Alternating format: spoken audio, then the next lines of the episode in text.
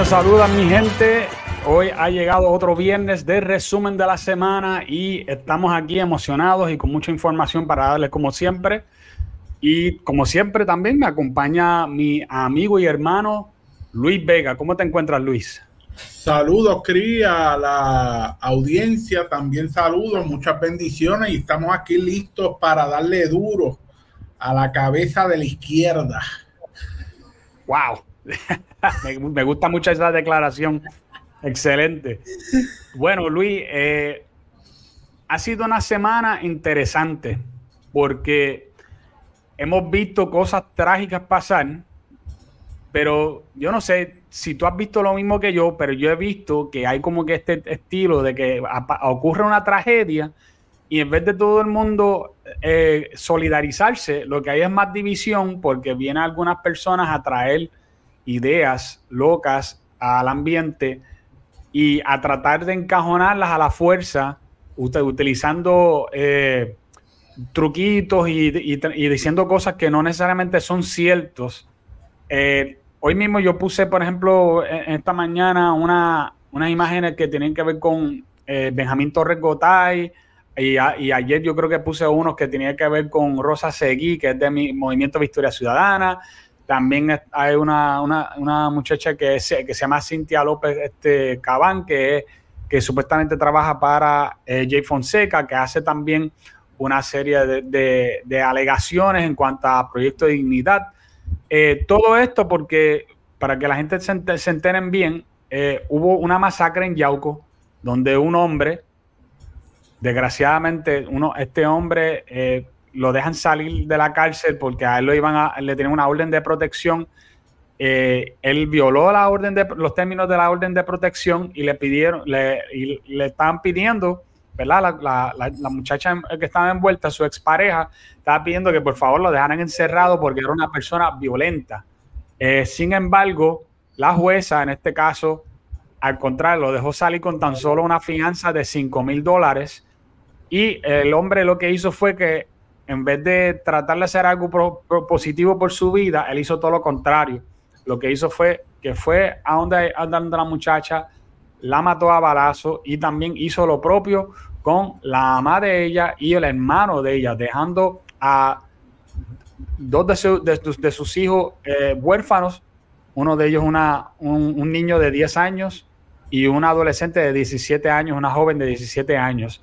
Una verdadera tragedia, una cosa horrible las palabras, por más que uno las, trata de, decir, en, verdad no hay una forma de tú decir algo que suene, que, pueda hacer sonar eso un poquito menos doloroso o, menos, o menos horrible. Es, una cosa trágica y horrible.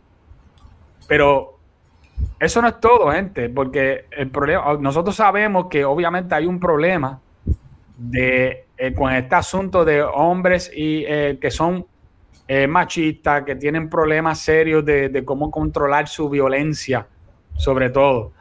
Y estos tipos de, hombres eh, que hay por ahí en la calle logran juntarse con algunas mujeres y tienen después, eh, problemas en su relación y la forma de ellos resolver su problema de relación es hacer lo que, lo que te acabo de describir y, después al final pues tomar la ruta de cobardía y, y, quitarse, quitarse la vida, que es algo eh, que, es espeluznante. No, no hay, no hay ni una, te digo, no hay, ni, nada bueno que pueda salir de todo esto. Eh, Luis, ¿qué es lo que tú has visto que ha pasado cada vez que pasa una tragedia de este tipo? Pues mira, yo creo que el análisis aquí es el mismo que hemos hecho en otras ocasiones. Salen los grupos politiqueros a querer, a querer demostrar que la forma de trabajar esto es a través de la perspectiva de género. Y nada más lejos de la realidad, el tema de la violencia doméstica está más que documentado a través de años de estudio y se sabe que las razones principales por las cuales hay violencia doméstica es el alcoholismo, la droga, el machismo. Eh, básicamente son algunas de las cosas que ocurren en la vida de un ser humano para comportarse de forma agresiva. Entonces, no queremos trabajar con la causa, queremos traer unas ideologías para empoderar a gente en particular que ya han demostrado ser totalmente ineficientes. Aquí hay una orden de emergencia de parte del gobernador en donde no es otra cosa que se le ha dado una cantidad de dinero a ciertos grupos para que trabajen con este problema. La pregunta es, ¿qué han hecho estos grupos como Matria y otros grupos más de izquierda que supuestamente van a, trabajar con el problema de la violencia doméstica? Pues no han hecho nada, no han presentado nada, no hablan sobre nada. Las feministas en este país están calladas, no hablan, no proponen nada, que expliquen. Bueno, ellos proponen lo mismo, lo, mismo de siempre. Que expliquen qué han hecho con la cantidad de dinero que, han invertido, que se les ha dado. creo, que son cerca de 11 millones de dólares. Mira, Cris, en, en la empresa privada, si yo le doy una mala anestesia a un paciente y ese paciente se muere o ese paciente tiene un problema a causa de un error que yo haya cometido, a mí me votan de la institución. ¿Tú has visto que el gobierno vote a alguien por el mal trabajo que haga? No, no han votado jueces, no han votado fiscales, no han votado abogados, no han votado policías, no han votado a nadie del departamento de la familia. Es correcto, y, aquí hay un problema también, porque es que eh, darle, darle un poquito más de detalle a esto, que yo creo que es importante. Esta persona, quien cometió esta, este horrible crimen contra una familia completa, él borró de la faz de la tierra a una familia completa. Vamos a mirarlo de esta forma. Este hombre no es la primera vez que comete una fechoría. Él había ha estado preso por ocho años por tratar de quemar vivo a una familia.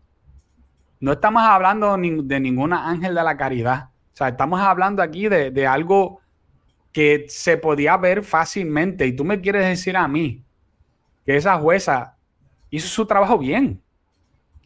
¿Y por qué estamos hablando aquí de que si de perspectiva de género, que por cierto, ya mismo vamos a presentar unos numeritos para que ustedes vean que esto nunca ha funcionado en ningún país, en ninguno. Y es peor que, es peor que eso. Yo estoy, eh, al yo decir que no funciona en ningún país, aguanta que yo lo voy a decir más todavía sobre eso. Bien, es, es peor todavía. Un tipo que ha sido convicto por un crimen, que ya violó una orden de protección y tú lo dejas salir con una fianza de 5 mil pesos. Luis, ¿cómo es posible eso? Los, abogados dan unas razones y dicen que la fianza no es una forma de penalizar, sino para que la persona pueda comparecer. Hay muchas cosas que pues los abogados están acostumbrados a toda esta cuestión del derecho pero no quieren las soluciones, las soluciones verdaderas no las quieren. No quieren mirar países como El Salvador, con mm. Bukele. No quieren, no quieren mirar lo que está haciendo Milei en Argentina. No quieren mirar nada de eso. No, ellos no van a mirar eso. Porque se les acaba el guiso. Se les acaba el guiso.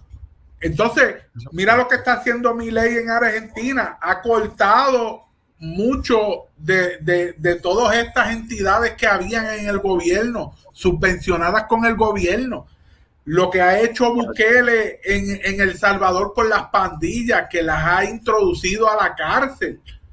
Entonces, yo escuchaba a Agustín Laje decir, si, si, si los gobiernos hacen lo que los gobiernos no hacen lo que ha hecho Bukele porque los gobiernos han sido parte del problema y no quieren solucionar el problema porque viven de ese problema.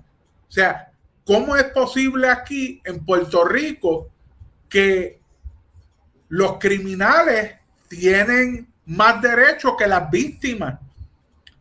¿Cómo es que en Puerto Rico los animales tienen más valor que los seres humanos? O sea, aquí metieron un empresario preso porque mató a un perro y lo metieron un año preso. Y un hombre que mató a una mujer le dieron 10 años de supervisión en la casa. Asesinó a una mujer en la calle. El tipo trabajaba para el gobierno, un muchacho joven. La dejó muerta, una muchacha de veintipico de años. La dejó tirada en el piso. Apareció a los varios días porque lo cogieron. Y el tipo no cumplió un solo día de preso.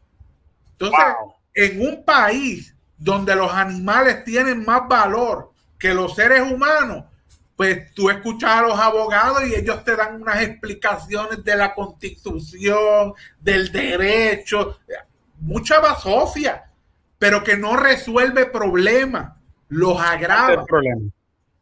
O sea, somos parte, es parte del problema. O sea, pero, pero, mírate esto, Luis. Mira, mira cómo aquí, habiendo tanto. Ah termino con esto. Hay medidas que no tienen otra solución que ser agresivos con ellas. Si a ti te da un cáncer, una medida agresiva es una quimioterapia, es una radioterapia. Eso es veneno que tú te estás echando al cuerpo.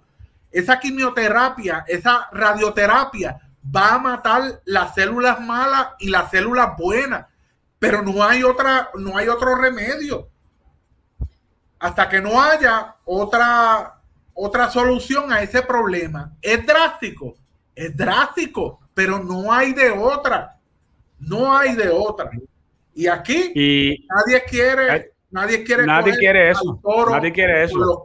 Al contrario, esta, esta misma gente son los mismos que están en contra de la policía, están en contra de que se hagan cumplir las leyes eh, y son, pero cuando tiene que ver con, la violencia hacia la mujer, ellos quieren como que otro, otro set diferente de, reglas, ¿no? Estamos en contra de la policía y en contra del, de, y mucha libertad para los presos, pero cuando tiene que ver con la mujer, ahí sí ya entonces tenemos que, que hacer algo. En vez de pensar, oye, ¿qué tal si aplicamos la ley de, de manera justa todo el tiempo? no solamente con unas personas, sino con todo el mundo, ¿no? Eh, y encuentro interesante cómo personas como Cintia López Cabán. Christopher, mataron a dos mujeres y a un hombre. ¿Tú has escuchado el nombre del hombre? El nombre, ¿lo has escuchado? No, no, de verdad que no. no. y, obviamente no lo vas a escuchar, porque esta no es la primera vez que pasa pues esto. Hace poco había pasado lo mismo. Eh, y aquí, aquí, y aquí eh, el, había, había pasado un caso hace poco donde habían matado a una mujer y mataron también al novio de la mujer. Y el novio de la mujer en algunos artículos del periódico ni aparecía el nombre del tipo, ¿ok? El tipo era como si hubiera, como, bueno, si hubiese sido un perro, quizás no nombraban el nombre del perro. Pero como era un tipo, pues el tipo no, eh, era un hombre, pues no, o sea, ahí sí no lo vamos a mencionar da lástima de, que eh, los medios tratan esto de esta forma, todo por tratar de meter en la mente de la gente ciertas ideas, como la idea del feminicidio, de que los hombres matan mujeres sencillamente porque son mujeres. Entonces, ven acá, si los hombres matan más hombres de lo que matan mujeres y matan más en general de lo que matan cualquier cosa, porque esa es la realidad, los hombres cometen más homicidios y más asesinatos que, mujeres, pero por mucho. La pregunta mía es la siguiente, entonces cuando matan hombres, los matan porque somos hombres. Y también o no, o ahí, ahí cambia la cosa. En Moca, una mujer mató a su esposo que era capitán o algo así, lo mató mm. durmiendo y la prensa defendía a la mujer a grado tal que hace unos meses volvieron a hacer un reportaje para que reevaluaran el caso de ella porque ella era, ella era inocente, ella era una víctima. Pero se, supo, se supo que ella lo mató él estando durmiendo. Entonces, si tú eres víctima de violencia doméstica, pues mira, ¿por qué no escapaste? No, lo mataste durmiendo. Entonces hay que justificarlo porque es una mujer. Yo, yo creo que aquí el problema es sencillo. No quieren resolver el problema. Están utilizando superfugio. Ahí escuché en primera pregunta a Alejandro García Padilla que, que, la clave es la perspectiva de género, que cuando él hizo la carta nefasta aquella eh, en contra eh, eh, la carta para la perspectiva de género en el Departamento de Educación, eh, los grupos religiosos la rechazaron. Lo que él no dice fue que los libros que él había comprado, que los escondió, que los negó, eran libros pornográficos para niños pequeños. Y eso, esa es la parte que él no dice. ¿Por qué estos ideólogos, ideólogos del género que están en todos los medios de comunicación no hacen un PowerPoint y explican qué es la ideología de género y cómo lo van a implementar. ¿Cuáles van a ser los libros que van a utilizar? No, lo quieren hacer en cuartos oscuros, que los padres no se enteren, no los vean, no vean los libros, como hizo García Padilla en el 2013, que negó que negó que los libros los había comprado hasta que salieron a la luz Mira, vamos a ver si de verdad García Padilla tiene razón. Como si, el, si la, ideología de género o perspectiva de género, como ellos lo usan para poder eh, otra vez utilizar un eufemismo, porque ellos, eso es todo para, la izquierda, es el uso de palabras clave para tratar de esconder sus sus intenciones. Vamos a ver si esto funciona. Bueno, vamos a ver. Yo tengo esta información aquí que, eh, le quiero dar las, gracias, las gracias a, a Claribel Maldonado, que me envió esta información porque yo quería eh, hablar sobre esto. El miércoles que viene, ya tienen cita conmigo para las 8 de la noche. Voy a tener a Claribel y vamos a hablar de este tema a profundidad. Y no lo vamos a soltar hasta que usted quede claro que la ideología de género no es la respuesta, por más que todos lo repiten, porque mira que la gente le encanta, de la izquierda le encanta repetir la mentira para que usted se la tenga que creer sea, ellos piensan, si lo repito suficientes veces, la gente se lo van a creer, se va, eh, eh, y, más si lo dice gente que son de la política, que lo escuchan a cada rato, si lo escuchan en la televisión, si lo escuchan en la radio, si lo escuchan a través de, los medios, tarde o temprano la gente se, le va a pegar, aunque sea una mentira. Y esto es exactamente lo que está pasando aquí. Mira esta información, nueve de los trece países que donde han implementado eh, ideología de género, están en la, en la lista de mayor incidencia de violencia a la mujer. Entonces, ¿qué, tú me quieres ¿Cómo es posible que tú adoptas esto? Ah, y por si acaso, porque ya alguien me salió con, este, con esta novatada hoy. Ah, pues claro, si lo implementan hoy, ya tú no puedes esperar que ya mañana ellos ya hayan resuelto el problema. Mira, mi gente, mira la lista y hay muchos de estos países, la gran mayoría de estos países llevan con esto ya 20 años plus, ¿sabes? Especialmente los países escandinavos llevan 20 años, más, cerca de 40 años implementando eh, eh, perspectiva de género en, en, su, en sus países. Así que no me vengas a mí con esa porque esa no va para ningún lado. Y tú puedes notar todos estos países altísimos en violencia a la mujer, a pesar de que ellos montaron esto. Eh, fondos, fondos despilfarrados por totalmente. Están utilizando fondos del gobierno para poder hacer esto, este tipo de, implementación y poner como si fuera, bueno, como pasó en Argentina, que tú lo mencionaste, eh, Luis, en Argentina eh, había un, un, ministerio de la mujer que estaba dedicado a esto. En Argentina, por cierto, hace muchos años ya que ellos tienen también eh, perspectiva de género, tampoco ha hecho nada en Argentina. Eh, las cosas se han, mantenido igual.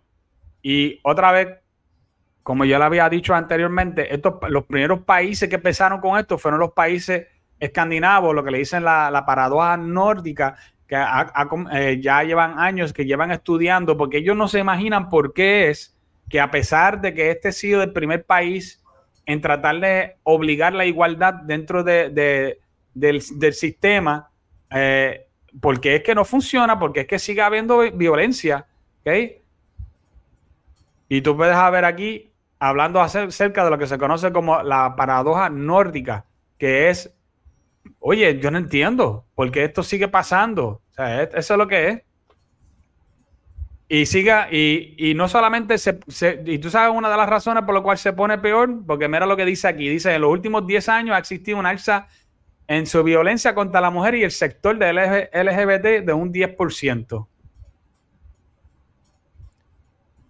No es, no es, esto no es casualidad. Todo lo que usted está viendo aquí no es casualidad, es un es parte del sistema. Cuando tú inventas un sistema, te pones a jugar con las cosas. Yo lo voy a decir, yo te voy a decir, Luis, lo que en realidad está pasando aquí. Hay más de un, hay más de un factor, pero yo te voy a decir uno de los factores en esto. El sistema occidental, que es el sistema que nosotros somos parte, todo lo que tenga que ver con eh, la, parte occidental de Europa, Estados Unidos, Canadá, Puerto Rico, que hay ahí, todos los, países de, de, Sudamérica que, están ahí también. Nosotros adoptamos una cultura distinta al, que nosotros, eh, con, el que nosotros teníamos antes. El que nosotros teníamos antes era una cultura que tenía cierta, cierto honor, ¿Y qué significaba eso? Pues que tú, a ti se te enseñaba que tú tenías que ser un caballero y que tú tenías que cuidar de la mujer y que tú tenías que, si, inclusive yo me acuerdo que había hasta unos videitos que enseñaban que si había hasta un charco en el piso, tú se suponía que tú te quitaras, eh, ¿verdad? La, la, chaqueta, lo pusieras en el piso para que la mujer pisara el, el, el, eh, el gabán que tú, tuvieras, que tú tuvieras en el piso para que ella no se mojara los pies supone que tú le abrieras la puerta del carro, se supone que tú la honraras a esa mujer. ¿Y qué, ¿Y qué sucedió? Esa cultura de honra se perdió. Ahora, ¿por qué? Porque se, se trató de intercambiar por una cultura que tiene que ver con igualdad. Ahora, si los hombres, si los hombres ya se tratan entre sí de manera violenta, ¿verdad? Y tú ves a una mujer como tú igual, ella no es diferente a ti. ¿Qué tú crees que va a pasar en una cultura que cree eso? Cuando el hombre tiene una diferencia con otro hombre, puede llegar a la, a la violencia. ¿Eso está correcto? Claro que no. No está correcto y no lo estamos avalando, que quede claro. Pero lo que estamos diciendo es, estas son cosas que ocurren. Y cuando ocurren, pues entonces tú tienes que ver, oye, nuestra cultura de honra, nosotros la quitamos esto era algo que se enseñaba, inclusive hasta al hombre más pobre se le enseñaba, tú tienes que tratar a la mujer bien. Aunque una mujer a ti te dé, supone que tú no le des para atrás.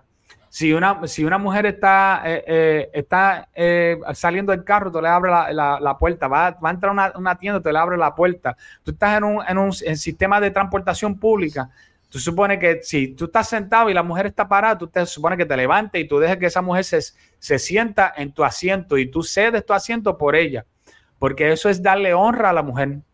Pero eso no es lo que enseña perspectiva de género. Perspectiva de género lo que enseña es que se supone que la mujer sea igualita que el hombre, que ella puede estar en el ejército, que ella puede hacer los mismos trabajos que los hombres, que puede hacer exactamente lo mismo que el hombre. Es más, puede jugar hasta baloncesto a estilo NBA igual que un hombre. ¿eh? Y aunque nosotros sabemos, Luis, tú y yo sabemos bien claro que eso no es cierto, que hay unas diferencias entre hombre y mujer, esto es lo que se enseña bajo perspectiva de género. Y esto sin contar todo lo de LGBTismo, que ya está incluido en el, package. Esto es solamente lo que estoy hablando, que, que tiene que ver con hombre y mujer. Y otra vez yo te pregunto, Luis, ¿cuáles tú crees que son las consecuencias de tú enseñar a los hombres? Oye, esa mujer que está ahí es exactamente lo mismo que tú. ¿Tú crees que hay unas consecuencias buenas con eso? ¿O, tú crees que estoy, estoy diciendo algo que está como que fuera de lugar? No, totalmente de acuerdo. Incluso eh, biológicamente o fisiológicamente, la mujer es totalmente diferente al hombre. El hombre tiene mucha más masa muscular, mucha más fuerza que la mujer. Eso está claro. Eso está claro. Pero como lo queremos ver de iguales, pues queremos que las mujeres hagan los mismos trabajos que los hombres. Y, y no es una realidad. No es una realidad fisiológica y no es una realidad física. Así que, desgraciadamente, esto es lo que ocurre con las ideologías que se va en contra de la biología, de la razonabilidad, de, la lógica, y caemos en, estas total estupideces.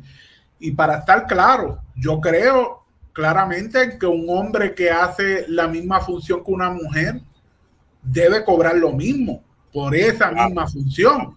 O sea, yo no, no crean que yo pienso algo diferente.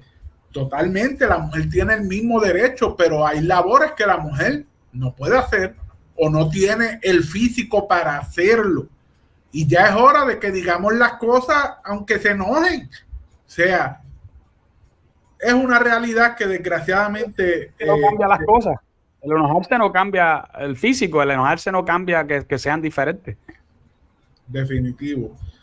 Pero desgraciadamente estamos en este mundo y yo no veo que vayamos a resolver un problema tan difícil, tan crítico, tan deplorable, porque que un hombre asesine a otro ser humano, una mujer y a toda su familia. No, no, esto no, no, no hay forma, como tú dijiste ahorita. Ese nivel de violencia está fuera de liga. Sí. No, y tengo entendido, escuché que el hombre tiene, tenía cáncer. O sea, probablemente tenía una sentencia de muerte y los mató a todos y después se mató él. O sea, eh, esa es información nueva, no sabía eso. Sí, sí, lo escuché ahorita, que el hombre aparentemente tenía cáncer, no sé qué tipo de cáncer, no sé si era terminal o no, escuché eso. Este, pues, lo triste de esto es que vamos a estar de aquí a dos o tres días, a una semana, a dos semanas, hablando del mismo tema. No se va a resolver el problema. No se va a resolver. No, no, no se va a resolver. Y más cuando cuando no están dispuestos a mirar si hay alternativas. Ya tú viste, tal como tú ves aquí, y voy a ponerlo de nuevo. Te voy a hacer una eh, pregunta, Cris. ¿Cuántos de esos agresores son evangélicos que llevan muchos años en la iglesia, que han sido gracias por, la pregunta, gracias. diferente? En mi casa, en mi casa hubo violencia doméstica. Mis padres eran alcohólicos, yo le he dicho en varias ocasiones. Yo decidí tomar un rumbo diferente a los 18 años, comenzando eh, en la fe cristiana. Y no me arrepiento. En mi casa nunca ha habido violencia doméstica, no la promovemos, promovemos el diálogo, llegar a acuerdos. ¿Y qué te digo? Vivo feliz, ¿sabes? Estoy feliz con una familia que amo, que quiero, que cuido, que protejo y que lucho por ellos. Pero ¿qué te puedo decir? La prensa no va a decir eso. Jamás. Jamás. No, lo va a decir. Y, una cosa que pasó fue que, Benjamín Torres Gotay, lo cual también rápido salió de, con la, de, que, de que Puerto Rico lleva 30 años de, eh, bajo, bajo asedio a la mujer y que ahora hay que poner eh, también perspectiva de género, pero también hizo unos comentarios y entre los comentarios que hizo fue más tarde fue oh, este, pues, por cierto, eh, estas son la misma gente que están diciendo que mis hijos les educo yo. Y por eso me encanta que tú hayas traído esa pregunta. Espérate, espérate, espérate. Lo que estamos diciendo, mis hijos los educo yo, son la gente que no tienen a los hijos metidos en, eh, eh, metido en casa de la gente y matándolos. O sea, tú estás hablando de un, un por ciento bien pequeño de la población eh, que estás cometiendo estas fechorías. Y tú vas a echarle esa carga a, la gran mayoría de la gente que, son gente buena, que, han, que de verdad han hecho un buen trabajo con sus hijos en Puerto Rico. Y tú vas a decirle, no, pero es que esto lo tiene que hacer el gobierno porque mira lo que pasa. Oye, ven acá. Primero, demuéstrame las estadísticas que enseñan claramente que esto se va a prevenir con lo que tú estás diciendo. No lo puede demostrar. Yo se los pedí. Eh, Luis. Y él lo que hizo fue que se arreguindó de un errorcito que yo hice en un, en un post y le dio para adelante y se burló y qué sé yo, ¿verdad? Y cuando, yo le digo, oye, oye, oye, no, no nos vamos a distraer del asunto, contéstame la pregunta, no me saque las cosas de contexto. ¿Dónde esto se ha hecho y que ha funcionado y que ha eliminado la violencia a la mujer? Obviamente no me contestó. Hubo varias personas que le preguntaron cosas semejantes. No hubo contestación, no va a haber contestación porque no hay contestación, obviamente. Todo esto es un asunto ideológico. Ellos quieren que sea así y que por lo tanto tiene que ser así, ¿no?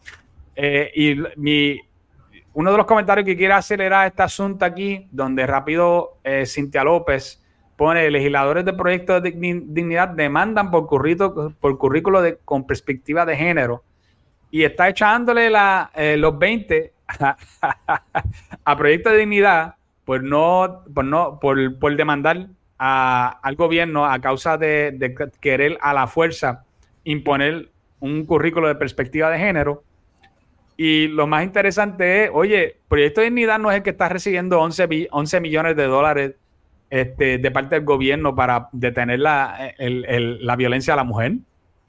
Proyecto de Dignidad no es el que se pasa hablando acerca de, de, oye, vamos a poner perspectiva de género, aunque eso no funciona en ningún país, aunque no tenemos números, aunque no tenemos ningún tipo de ciencia que lo respalde. Todas a fuerza de fe. Sin nada. Pero da risa, ¿verdad? Como utilizan este tipo de, cosas. Este, de verdad que. ¿qué, te puedo decir, Luis? ¿Qué te puedo decir? Desgraciadamente, seguiremos viendo que hombres machistas, sin escrúpulos, desgraciados, sin, sin, sin un concepto correcto sobre la vida y el valor humano, van a seguir matando mujeres. Lo vamos a seguir viendo el gobierno va a seguir extendiendo la orden de emergencia, van a seguir dándole millones a estos grupos feministas y nadie les va a cuestionar qué hacen con el dinero y cómo ha progresado la isla con su llamada perspectiva de género o con lo que estén utilizando el dinero, para qué lo están utilizando. Mira, ellos lo van a justificar ellos lo van a justificar y una de las cosas que con que me salieron ayer fue, no sé si fue esta mañana, no, lo que pasa es que eh, tú no puedes pedir que ellos tengan ese dinero y que logren maravillas sin perspectiva de género. Pues entonces yo le digo, ok, pues entonces vamos a, quitarle los 11 millones de dólares porque si no pueden hacer nada, porque le estamos dando 11 millones de dólares? Ellos necesitan perspectiva de género. Pues entonces, ah, como, no, como perspectiva de género no está ahora mismo, estamos votando el dinero entonces, ¿no? No recibí contestación después de eso, Luis. No sé, como que no. No, no, porque no la hay. No puede recibir algo que no hay. No la hay. definitivo, definitivo. Hay, hay, muchas más cosas que podemos hablar sobre este tema, pero le tengo buena noticia. El miércoles, el próximo miércoles a las 8 de la noche, voy a tener a Claribel Maldonado de Mujeres por Puerto Rico, que Claribel ya muchos, mucho tiempo hablando sobre este tema y muchos otros temas relacionados a las mujeres. Ella es excelente, una mujer educada que conoce bien el, material y yo sé que ustedes lo van a disfrutar y lo van a, y van a aprender mucho para combatir la desinformación, ¿verdad? La palabra favorita de la izquierda, desinformación, todo lo que a ellos no les gusta es desinformación, pues yo también la puedo utilizar. La desinformación de la izquierda acerca de cuán efectivo es este asunto de la perspectiva de género, ¿verdad? Que no es nada de, efectivo hasta ahora. No hemos encontrado absolutamente ninguna información sobre eso. Eh, oye, me gusta este, este comentario aquí de Michel Morales, lo voy a decir, que dice, lo que sí hay evidencia abundante es el daño a la mente de los jóvenes y niños, esta ideología malsana. Mira el boom trans en niñas desde que está esta porquería. Eh, totalmente de acuerdo con, con, Mitchell. Ha habido un boom increíble en todo lo que tenga que ver con trans, porque se la metió en la mente a gente jóvenes de que ellos son trans. Oye, una cosa bien revelador fue una entrevista que yo vi, eh, no sé si fue con, con, eh, con Ben Shapiro o algo así en una universidad donde le preguntaron acerca de, trans y él, él, le pregunta a la persona, ¿cómo tú sabes que tú eres trans? Y tú sabes cuál fue la contestación que hizo el, tipo, y no era un menor ya, te estaba hablando de un joven ya a nivel eh, universitario. ¿Sabes lo que él, dijo? Él dijo, él dijo yo, yo sé que es un hombre, y él dice, yo sé que soy una mujer porque la gente me lo dice. Mira, escúchate eso. Él dice, yo sé que soy mujer porque la gente me, me lo dicen. Y le dice, espérate, espérate tú, tu identidad tiene que ver con lo que diga otra gente o con lo que verdaderamente es. No, no, no, es que la gente me lo dicen así como yo lo sé. A ese nivel está la cosa, pero nada, no, nada, vamos a darle, vamos a darle un break al tema, porque aunque el tema está interesante, tenemos que hablar acerca de otros temas que tenemos en el día de hoy. Por cierto, voy a traer un tema del aire para que lo, para que lo hablemos un momentito. Luis, tú que estás al día, cuéntame eso del tiroteo supuestamente que hubo en la casa de Eliezer Molina. Eh, bueno, supuestamente no, aparentemente encontraron un casquillo de bala y todas esas cosas. Eh, él está diciendo que esto tiene que ver algo con eh, Tomás Rivera Chats, porque lo dijo en un, en un video. yo sé que ha habido un tirijala fuerte entre él, pero ¿de verdad tú crees que tiene que ver esto algo con Tomás Rivera Chats?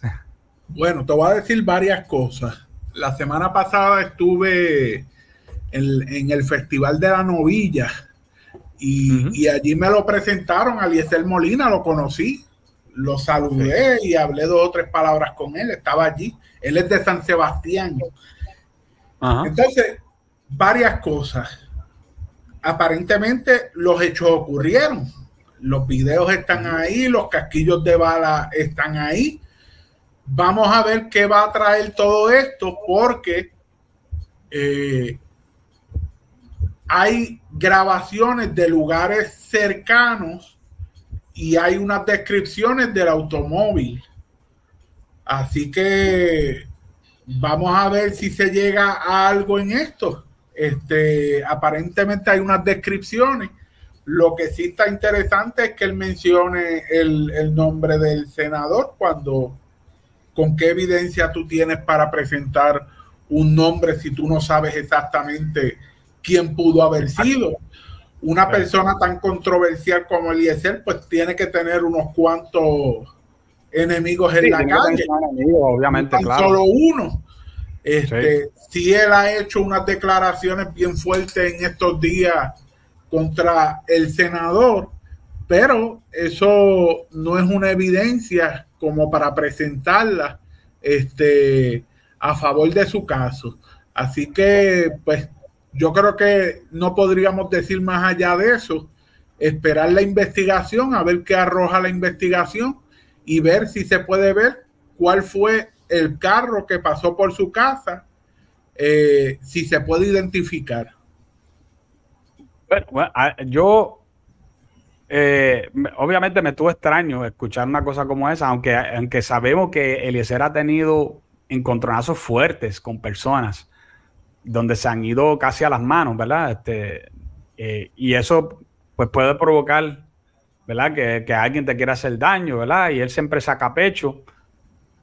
obviamente no estamos aquí en, de ninguna manera eh, avalando la, ¿verdad? la violencia ni de que debe haber violencia uno contra otro, al contrario, este, yo creo que al, contrario, esto ayuda a la causa de Eliezer. Cuando, al, tener a, al, Eliezer salir y, decirle esto, ¿verdad? Eh, pues eh, eso le ayuda a él, le da, le da este como, como un, un, empujón. Y por eso que le tengo que dar un poquito de razón a esto que dice aquí a Marí, que dice, no se descarta que haya sido el mismo para generar controversia. Tendremos un casito quizás, Jesse Smollett. ¿Tú sabes el casito de Jesse Smollett? de, Chicago, que él dijo que dos, personas este, lo agarraron y le dieron una pela y dijeron que, y después dijeron que esto era Maga Country eh, en Chicago. Maga Country en Chicago. Pero y después se supo que eran dos hombres, dos hombres negros que él le pagó para que le dieran la pela para poder eh, cantarse como víctima. sí, sí. Pero estaban los dos hijos ahí este, hacer, si, si fuese el hecho, es que yo, a mí no me gusta hablar sin tener alguna base para hablar, pero si él, si nosotros en el mundo de la especulación, especulamos que él mismo hizo eso, estando los hijos ahí, que tiene creo que un nene de 8 y otro de 12, el hombre sería un psicópata. ¿Quién, quién en su sano juicio haría algo así? Eh, yo, yo, yo espero que no sea el caso, ¿verdad? Porque tiene dos menores de edad y yo creo que eso sería lo principal. Este, no sé, yo creo que habría que esperar a ver qué pasa con, el caso. Yo, espero de verdad que no, que no haya sido él. Yo espero que de verdad que, ¿verdad?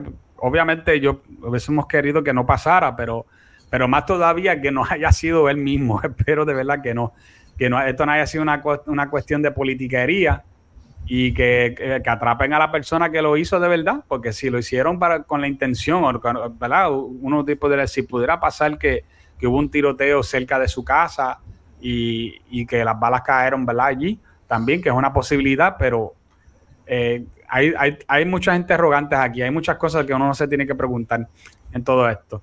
Bueno, vamos a pasar al siguiente tema, porque tenemos, eh, tenemos un par de temas hoy. Y una de las cosas que yo creo que es importante de que hablar hoy es acerca de lo que pasó en las primarias presidenciales del Partido Republicano. Eh, el domingo pasado yo hice un live corto eh, al momento.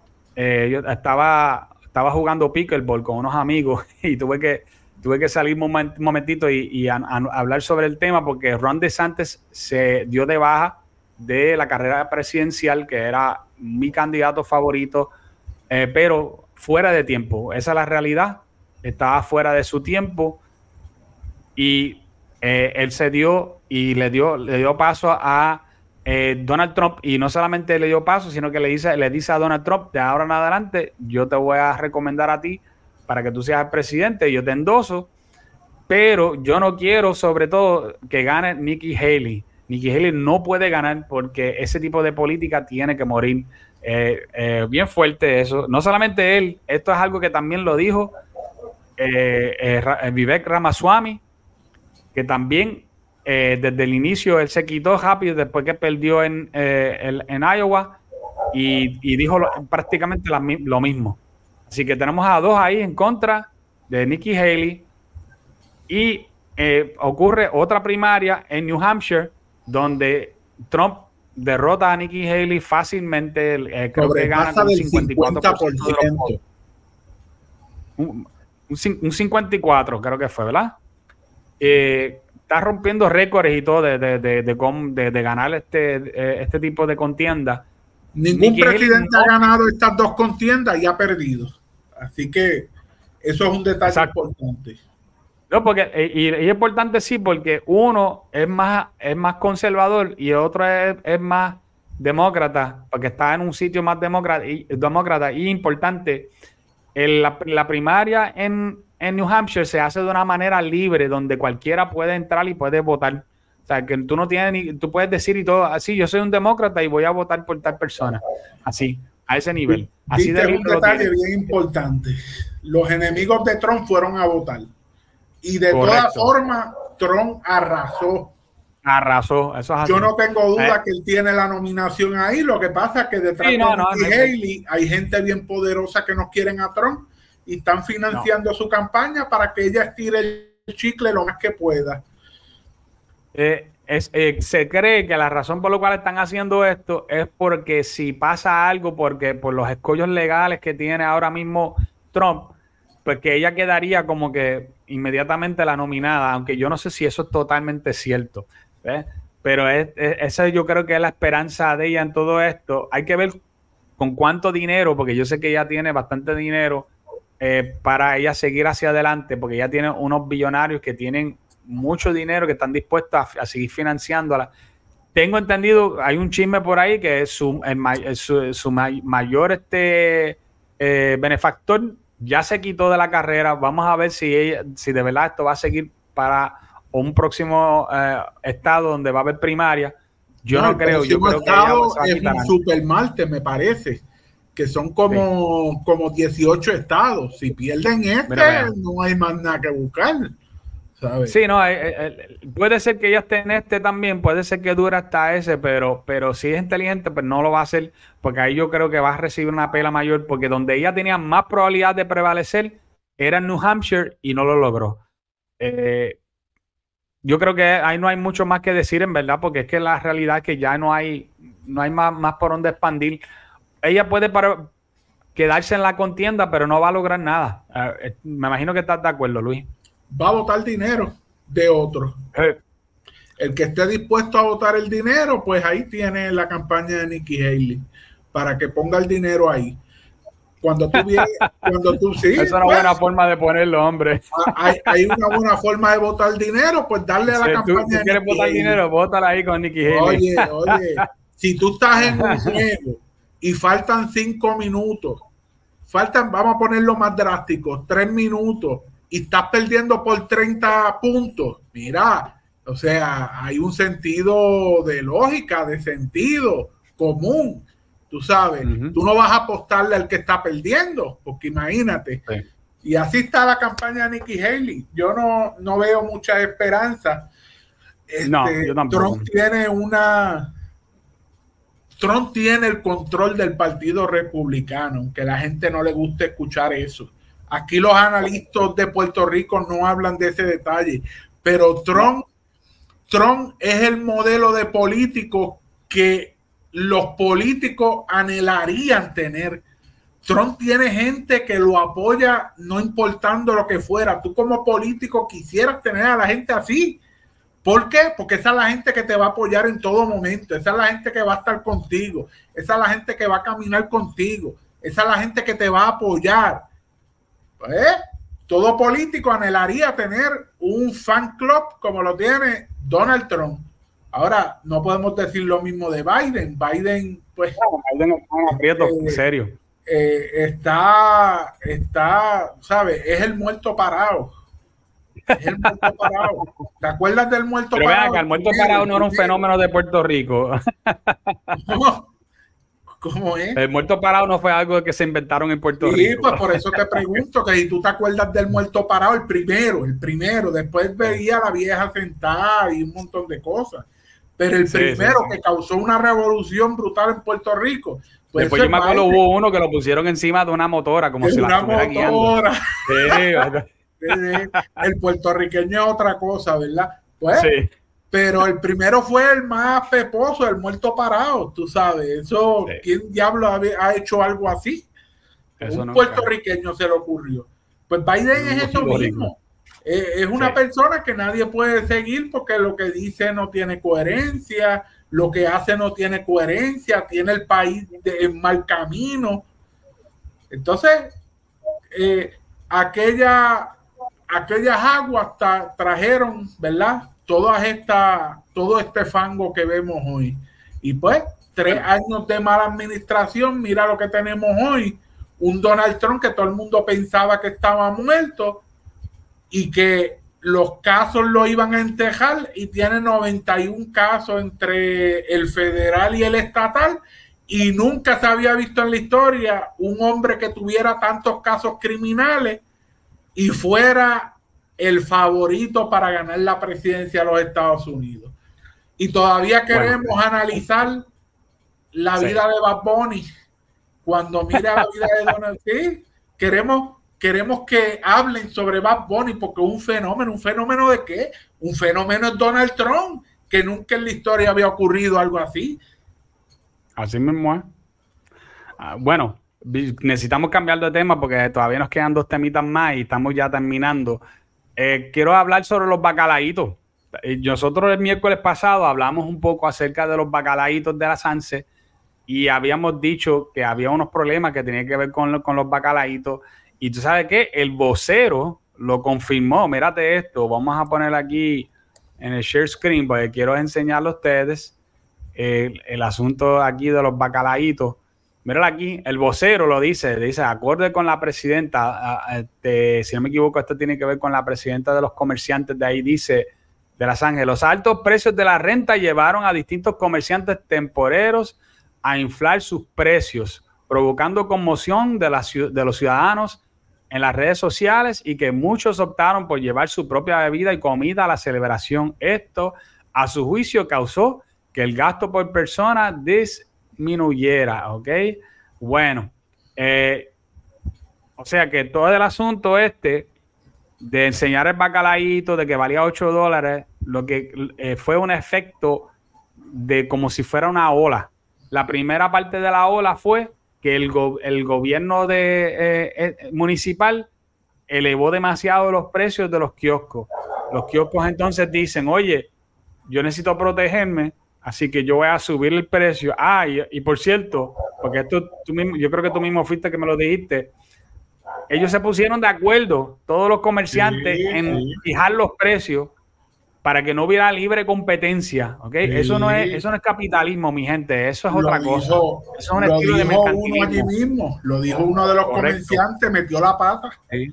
Que, que, por cierto, eso es ilegal, eso no es legal, tú no puedes hacer eso. Pero ellos lo hicieron.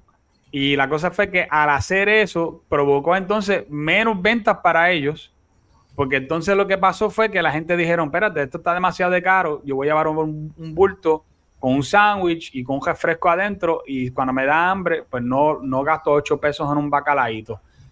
Eh, yo, a mí me gustaría que la gente se dieran cuenta que cuando tú juegas con el mercado, tú haces daño, todo el mundo sale fastidiado el municipio cobrando demasiado de caro, los comerciantes, este, la parte de defenderse en los costos, eso es entendible, pero usted, eh, estos comerciantes ponerse de acuerdo para fijar un precio, eso no se hace, gente. Tú tienes que, tú tienes que, haber una, libertad de, que la gente compitan entre ellos mismos, porque si no los precios se ven afectados y salen peor, Luis, salieron peor, porque entonces en, vez de, de, que la gente gastara chavos ahí, se llevaban sus propias cosas en un bulto. Aquí el único que ganó fue el alcalde Miguel Romero, que trajo una buena oferta musical, la gente fue, pero los comerciales, los comerciantes se chavaron.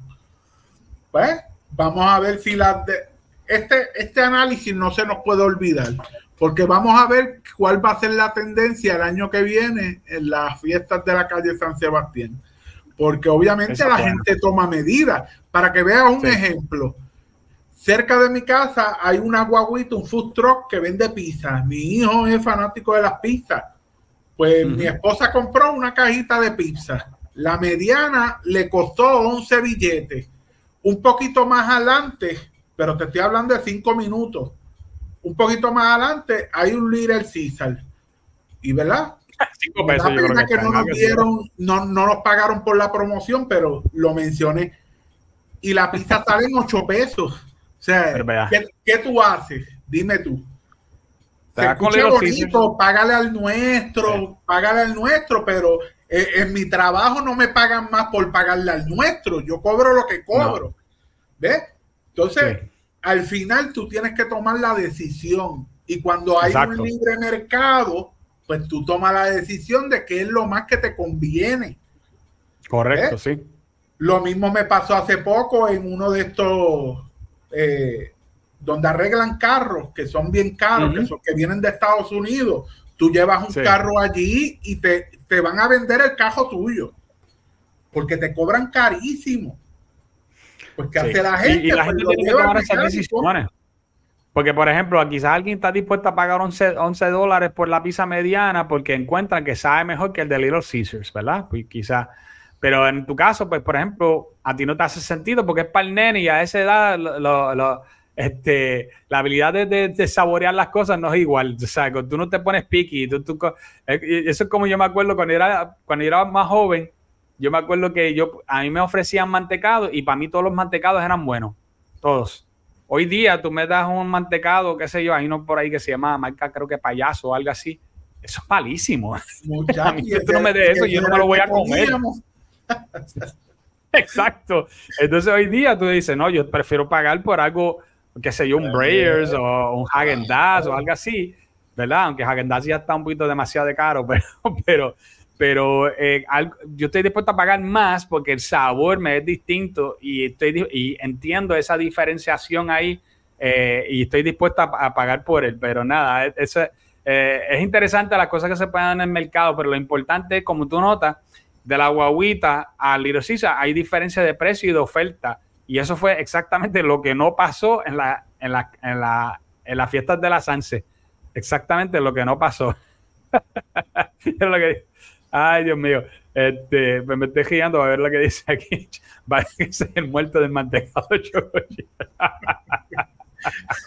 hay, hay un video, hay un video. Oye, no es por nada, pero los comentarios de Mitchell siempre son los que me hacen. Mira, hay un video donde está Jim Biden hablando y Biden está al lado. Y es el video donde Biden, Jim Biden está hablando y Biden se va.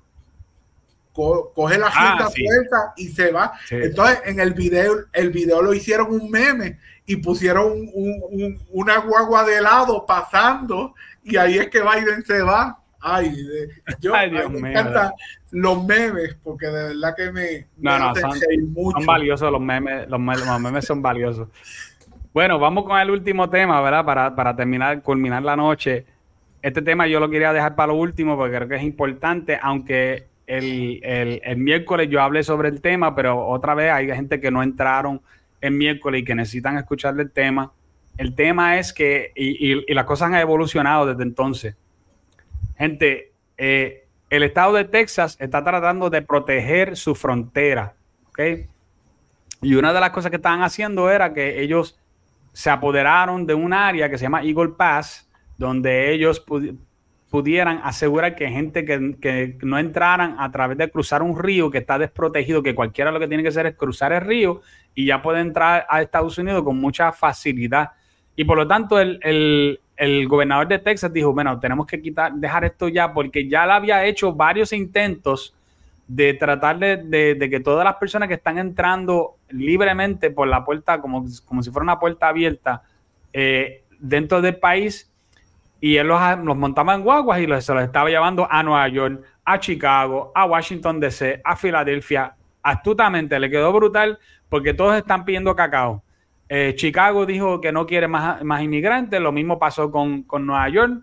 Este, Washington DC no, no he escuchado nada, pero si pueden, deben de seguir mandando gente por ahí para abajo. Eh, esto ha sido todo eh, bien interesante porque esta gente que hablaban de que eran ciudades santuarias, ya ahora de momento están diciendo no me sigas trayendo gente aquí. Ah, y ellos lo que están recibiendo, mira, mira, es así pequeñito comparado a, la cantidad de gente que están entrando y que se están quedando en los estados del sur que, que, que, están, que, tienen esa frontera junto con México. Entonces, ¿Qué sucede? Ellos fortalecieron, el, Texas fortaleció el área y una de las cosas que pasó fue que el, gobierno de, Biden, lo, llevaron, lo llevaron al Supremo eh, con, una petición de emergencia. El Supremo se fue a favor del gobierno de Biden, a pesar de que la mayoría son conservadores, por una, una, una sencilla cuestión.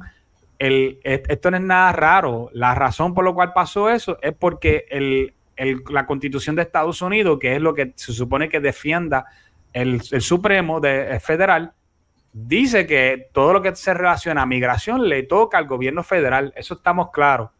Pero lo que pasó después es que el gobernador de Texas dijo, no, yo no me voy a quitar. Si ustedes quieren entrar y cortar los alambres, perfecto, nosotros lo vamos a poner de nuevo. Yo los dejo que entren y corten los alambres, nosotros los vamos a quitar. Ustedes quitan las boyas, nosotros los vamos a volver a poner y han gastado cerca de 11 billones de dólares ya en todo este vaivén. Pero ahora cuando Texas dijo que no, yo no me quito, se ha unido, Luis, 26 estados con Texas. Y esto se ha puesto bien, bien interesante. 26 estados dicen, yo estoy contigo, Texas, firmaron una carta donde están diciendo, la razón por la cual nosotros nos unimos es porque el gobierno de Biden no le está haciendo caso a las leyes del país que dicen que la inmigración tiene que tener un límite. Esto se ha puesto bien interesante, Luis. ¿Qué tú crees que va a pasar aquí? ¿Cuál es tu opinión con esto? Para ver si, si, si ¿verdad? Yo, yo, yo tengo mis opiniones, pero me gustaría escuchar el tuyo. Mira, le voy a dar rápidamente el contexto. Eh, aunque tú mencionas que no es la misma cantidad de inmigrantes que llegan a Texas con la misma cantidad de inmigrantes que llegan a California. Eso es un dato, es cierto. Pero la gran diferencia, tú sabes dónde está, Chris, en que el estado de Texas, de, de, California, por ejemplo, y el estado de Nueva York tienen leyes a favor de los inmigrantes y les dan hospedaje, le dan comida, le dan servicios médicos escuela para los niños, pero eso le drena el fondo. Así que por menos que sean, comparado a Texas, el gasto que tienen estos estados es mucho más grande. Por lo tanto, el problema, aunque son menos, tiende a ser más grande. Las noticias que hemos visto de Nueva York es que el mismo gobernador que tanto hablaba de que Estado santuario y todo este discurso, está pidiendo cacao, como decimos en Mayagüez, está pidiendo cacao. ¿Por qué? Porque no puede resolver el problema. Es como si en tu casa llegaran cinco muchachos nuevos. ¿Cómo tú vas a bregar con eso? ¿Sabes? mucha más comida, mucho más atenciones, mucho más médico, seguridad, o sea, no hay forma de trabajar con una situación así. Entonces, aquí se les va la vida a estos estados porque estamos en años de elecciones presidenciales y esta gente van a poner ya, o sea, la, los mismos liberales que tanto hablan de Estado santuario están viendo el problema que esto está ocasionando. Y esa misma gente se están dando cuenta que la única alternativa que hay es Donald Trump, porque bajo su presidencia eso se controló al máximo. A él le llamaron loco por levantar la muralla y casi cumplió ese cometido que de hecho ahora Biden está construyendo lo que quedaba de la muralla la ironía tan grande. La ironía de la vida. Este Oye, y nadie lo ha condenado por hacerlo, tanto que condenaron a Trump por, el, por la muralla, pero, pero ahora Biden la está construyendo y nadie ha dicho nada. Qué cosa rara, ¿no? Nadie ha dicho que Biden es xenofóbico, no le están hablando. ya el tema se cayó. Ya el, tema, se, cayó porque no se puede hablar del tema, ¿verdad? No. Pero Biden le acaba de dar la razón a Trump de que la decisión que él tomó de levantar la muralla es, era la correcta. Aquí los estados se van a unir, los estados republicanos se van a unir, porque por varias cosas. Primero, gústele al que no le guste, Trump va a ser el candidato republicano para la contienda eh, de la presidencia de los Estados Unidos al que no le guste. Número dos, los que ya conocen a Trump saben que Trump no tiene pelos en la lengua y no tiene problema ir en contra de sus enemigos dentro y fuera del partido. Y como estos van a ser los últimos años de Trump, porque solamente le queda constitucionalmente cuatro años más, va a hacer lo que le da la gana.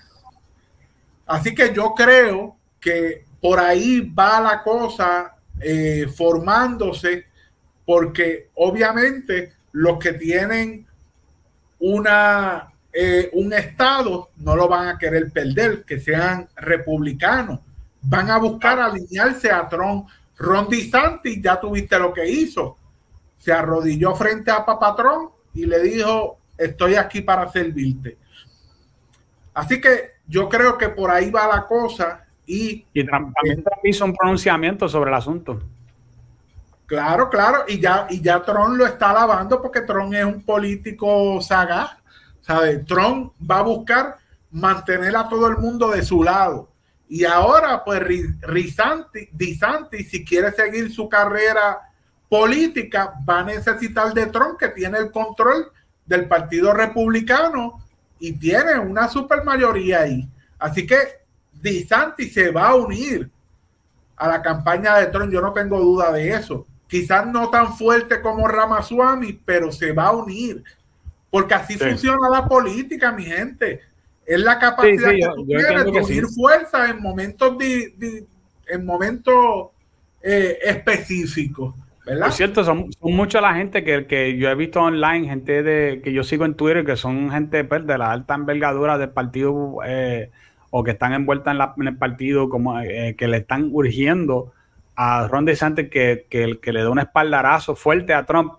Eh, yo creo que es lo más sabio que él hace porque ahora mismo el movimiento MAGA sin DeSantis no puede ganar sin que él caiga bien con la gente de MAGA. Esa es la realidad. Y no estoy hablando de ahora, yo estoy hablando del 2028.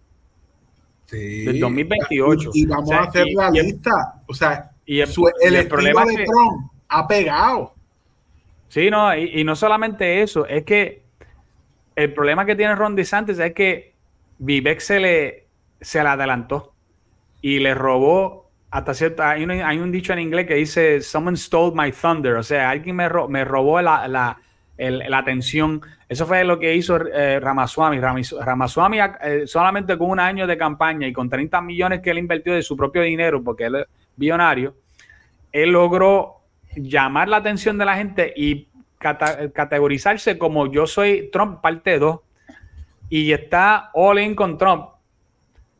se renunció rápido, ya Trump lo tiene dentro de su equipo y todo esto está diseñado inteligentísimo, por cierto, de parte de Vivek, hacer esta jugada. Ya él está en una posición donde para, para mucha gente va a ser fácil de aquí a cuatro años pensar, oye, nosotros queremos a alguien como Trump, Vivek es la persona. So, DeSantis tiene que ponerse las pilas y tiene que tener cuidado. Aquí hay una realidad biológica, hay una realidad, una realidad biológica. Trump está llegando a los 80 años ya. Tú sabes. Bueno, acuérdate también que no puede postularse nada más. Si él gana ahora en el 2024, eh, eso ya no puede tirarse nada más. No, no es que se no es, no es tan solo que no se puede postular más. Es la cuestión de que eh, toda esta toda esta etiqueta de maga ha pegado mucho. Y, Trump tiene el control político de eso. O sea, el que quiera ser el candidato para el 2028 tiene que ser trompista. Tiene que contar con la bendición de Trump. Le gusta al que no le guste. Sí, tiene que besar el anillo. Ah, sí. Tiene que eh, eh, besar el anillo papal. Ese anillo lo tiene Donald Trump. Interesante. Bueno, vamos a ver qué sucede con eso.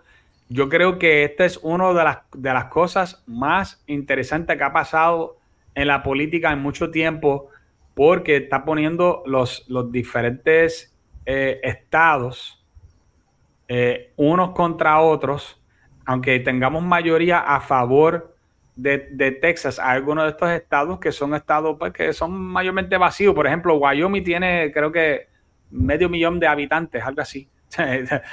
Tiene menos, menos población que, que quizás que San Juan.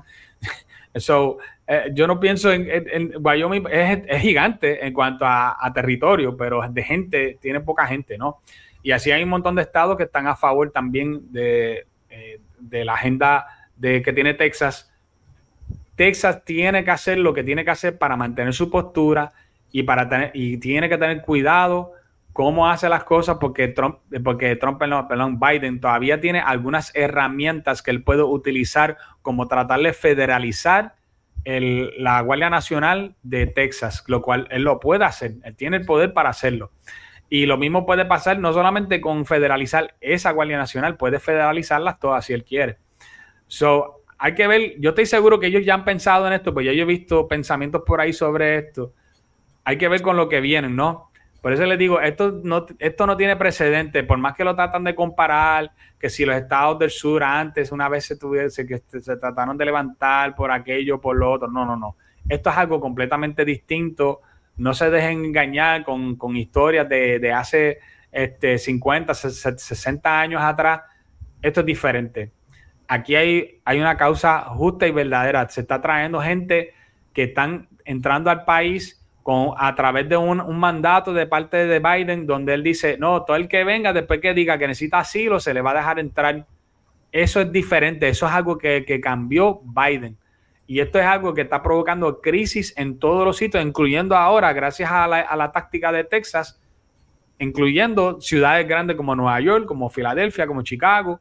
Todas estas ciudades están siendo afectadas. Y por cierto, hicieron unas jugaditas legales para que no pudieran seguir llevando guaguas a esa ciudad y hay hasta unas demandas por eso. Así que póngase al día para que, para que vean cómo es esto. Esto no es cualquier cosa. Y los mismos eh, eh, alcaldes y gobernadores están empezando a decir, espérate, esto, esto suena como que es algo diferente. Cuando tú ves a Biden que está dispuesto a seguir edificando la, la pared, ¿verdad? Es por algo, algo que ellos supuestamente odiaban, ahora ellos mismos lo están haciendo y lo están, y lo están pagando. Bueno, gente, eso es todo lo que yo tengo en el día de hoy. Acuérdense que el miércoles voy a tener a Claribel Maldonado conmigo. Vamos a hablar sobre el tema de la violencia a la mujer y la ideología de género a través de perspectiva de género. Espérenlo porque lo vamos a tener y vamos a hablar a profundidad sobre ese tema. Le vamos a dar durísimo a toda esta bobería que están hablando de la gente, que están hablando, disparateando o disparando de la baqueta sin saber de lo que hablan. Eh, le pido disculpas, yo le había dicho a, la gente el miércoles, Luis, estoy, grave, de que iba a tener el, audio, un audio nuevo que iba de la semana pasada. eh, eh, que iba a tenerlo disponible, no lo, no lo he tenido disponible todavía. Hoy va a salir, yo lo voy a sacar hoy, así me acueste a, las tantas de la noche, lo voy a sacar hoy, igual que tengo que sacar hoy el, el, Revolución Racional, el, el, resumen de hoy. Así que espérenlo, en audio va a salir, lo pueden encontrar como siempre a través de Apple, Spotify y todas las demás plataformas. Bueno, gente, los quiero un montón y nos veremos pronto. Ya saben.